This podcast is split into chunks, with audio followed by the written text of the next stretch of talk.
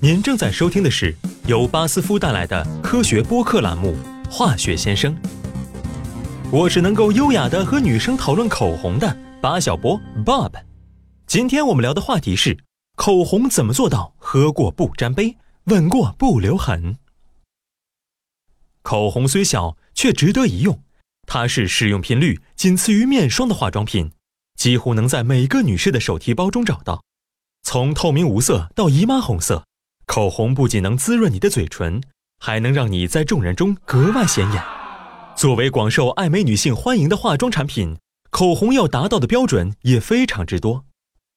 作为一种经得起考验的口红，它必须易于使用，并且防水，有愉悦的香味儿，而不含有害成分。这就是化学专家们所致力的方向。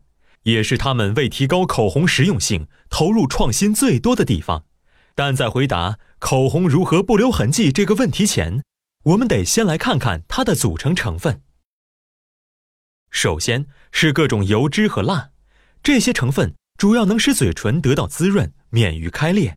其次是色素，它们给口红赋予丰富的颜色。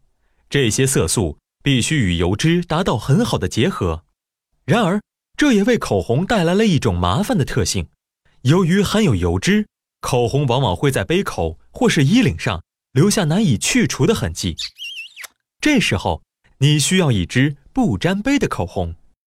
化学专家们发现，要实现口红的防吻痕效果，使其不留下任何不需要的痕迹或印记，就必须减少其中的油脂含量。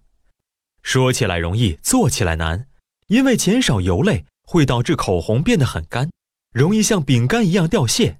于是，为了防止口红干燥，人们又在制造过程中加入了挥发性硅油。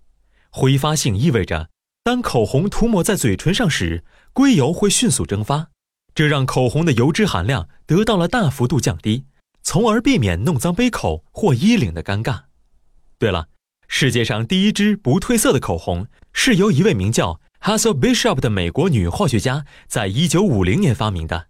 当时她白天从事的是飞机燃料研究，每天晚上则在母亲的厨房里搞化妆品开发。不褪色口红令 Bishop 大获成功，对口红界的影响深远至今。能和姑娘们的红唇接吻，可得感谢这位 Hazel Bishop 女士的伟大贡献。好了，今天的播客就到这里。你猜？Bob 刚刚在购买清单里加上了什么？我是口红只买不用的八小波 Bob，我们下期再见。您在日常生活中遇到过哪些化学问题？欢迎向化学先生提问。您可以关注微信公众号“巴斯夫进行时”并留言，或发邮件至 social media at basf.com。